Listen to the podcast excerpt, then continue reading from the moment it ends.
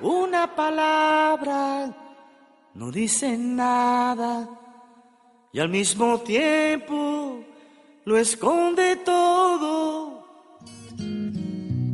Reconciliándonos con la palabra.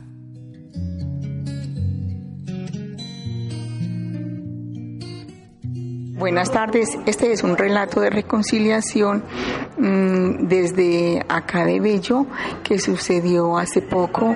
Se murió nuestra madre, ella me crió y mis otras mmm, tres primas hermanas, eh, digamos así, me sacaron de la herencia y pues para mí, pues no, eso no es lo esencial, ¿cierto? Gracias a Dios ya tengo mi casita y yo les perdoné todo eso.